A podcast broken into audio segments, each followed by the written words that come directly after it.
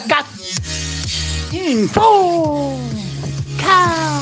Infocast del 23 del 10. Ay, ya sé a saber qué día de la semana. Es viernes. Eso. 23 del 10. Viernes. Parece que no, pero sí. Es viernes. Este, estamos emocionados. Ya ahora los fines de semana tienen un sentido fin de semana. Y así que estamos así, como que estamos. Infocast, que es Infomail contado. Infocast que estuvo toda la semana sponsoreado por Pulsitay. Pulsitay que terminó ayer. Entonces tenemos en el Vieron 1, ¿eh? básicamente el cierre, el último día, los datos a secos, esto, lo otro. Y ahí les cuento.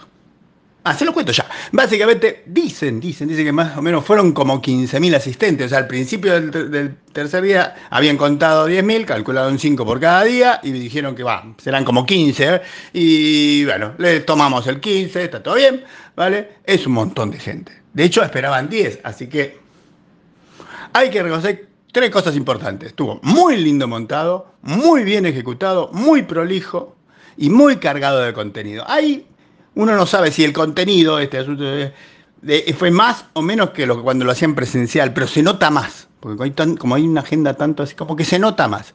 Este, de ahí a saber si le sirvió mucho a los partners, o sea, a las marcas y a los distintos distris y la gente va a las páginas e interactúa como si fueran en, los stands y todo eso, hay un abismo que no sabemos. Se lo vamos a preguntar a algunos amigos que nos van a contestar, pero como todos son parte de hacer la cosa, bueno, yo qué sé.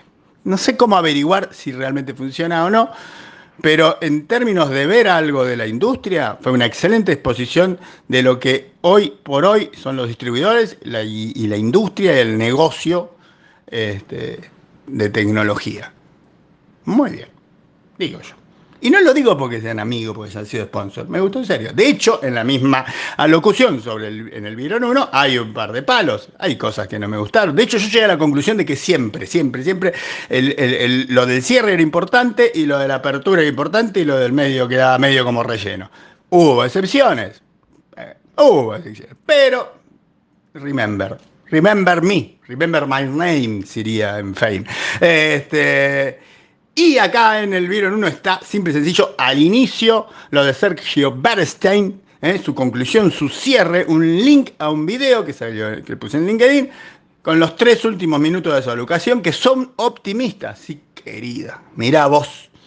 En realidad es una cosa muy notable, que se, se los hago cortito.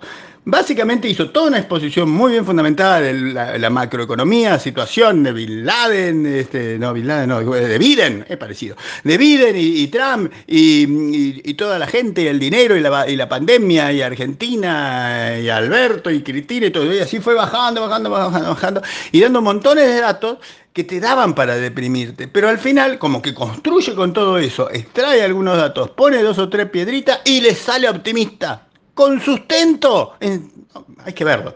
La verdad es, es para verlo. Hubo otras cosas, sí, hubo otras cosas. Hay unas fotos con distintos gráficos que dice cómo le va la reta, cómo le va a la este, positivo, negativo, en la economía. El de las 14.30, que básicamente el título era un montón de cosas que terminaban en la frase cómo hacer negocios, el cómo hacer negocios tuvo también muy interesante, había un economista y había un politólogo y, y, charlaban, también fue optimista, pero no con tanto fundamento, este, y así nos quedamos con, bueno, o sea, si vos vas a hacer un, presupuesto, un, una, una adivinación del futuro, proponer qué es lo que puede llegar a pasar, Digo yo, como matemático, no podés tomar por definición que todas las cosas que deberían hacerse bien van a ser realizadas el 100% en tiempo y forma y por tanto va a salir un buen resultado. No. O sea, estadísticamente va a dar como 50 y 50, o sea, la mitad de las cosas, supongamos, eso sin pensar que algunos tienen una magia para hacer todo mal, pero digamos 50 y 50 y sobre eso, sobre eso tirame la, los análisis, sobre un escenario más realista. Eso es lo que no me gustó de estas cosas de, optimista. Diferente de lo de Bernstein, que puso todo lo malo, todo lo bueno, Dijo uno para favor, uno en contra, puede salir esto bien, mal, más o menos. Queda para mí, queda por acá. Estuvo muy bien, ¿eh? muy bien, ¿eh? Y, y, y, y, ¿qué más hubo? Mm, ah, eh, que me bueno, vieron dos, es el vieron de los tweets. Vieron de los tweets, el vieron de los tweets estuvo muy lindo, está muy lindo porque primero que nada, primero que nada tenemos que le dieron un premio más a Diego Salama de Santander, la gente de CIONET lo puso como CEO del año por Argentina y ahí hay una imagen con los otros distintos CIOs del año de distintos países, que después la semana que viene eh, nos adentraremos en eso, pero es un orgullo. Diego Salama, que la primera vez salió en Infomail, yo no sé si es cierto, pero yo digo que sí, este, y si venís a Infomail tenés suerte y esto lo demuestra. Que haya trabajado como una bestia y que Roberto Geiler también labure 28 horas por día, quizás algo también tiene que ver. Pero salió en Infomail, eso es importante. Y nombramiento, nombramiento, Javier Fernando Castillo es el nuevo gerente de ciberseguridad industrial e infraestructuras críticas de IPF. Es largo el título. Gerente de ciberseguridad industrial e infraestructuras críticas de. Yo me asustaría de que me den ese cargo, pero él debe estar contento. Así que Javier Fernando Castillo, congratulations. Y tenemos a Pedro Yanice, o Janice, según como lo quiera ver, Janice, que cumple dos años en el Ministerio de Seguridad de, la República Argentina. Además dice que nos citó, nos citó en, algo de Pulsité. Dice, es lindo que te digan que cosas así. Me, gustó. a todos nos gustó. Puso contento en la comunidad. Y después hay dos tweets sobre resultados de Netflix que no les voy a contar. Aunque podría contarles porque después como hay un montón de gráficos van a tener que ir a ver. Les va a picar la curiosidad ir a ver Infomail. Este, pero les digo, Netflix tiró los resultados. La situación es que tuvo resultados positivos pero como eran menos de lo proyectado, la gente no entiende. Y después dice, bueno, pero crecieron los, los los clientes, los, suscriptores, sí crecieron 2 millones 200. Ah, bien, dice otro. Y, pero la verdad que es el que menos, el, trimestre que menos creció este Q, porque en el primero creció 15 y en el segundo creció 10, con dos no hacemos nada. Oh, qué triste. Después dice, no. Pero mira qué lindo Latinoamérica, dice otro de Netflix que está en otro rincón. Puso el 12% de la facturación. Epa, digo yo, 12. Usualmente Latinoamérica es un 3, un 5% de las cosas. Este es, es un 12.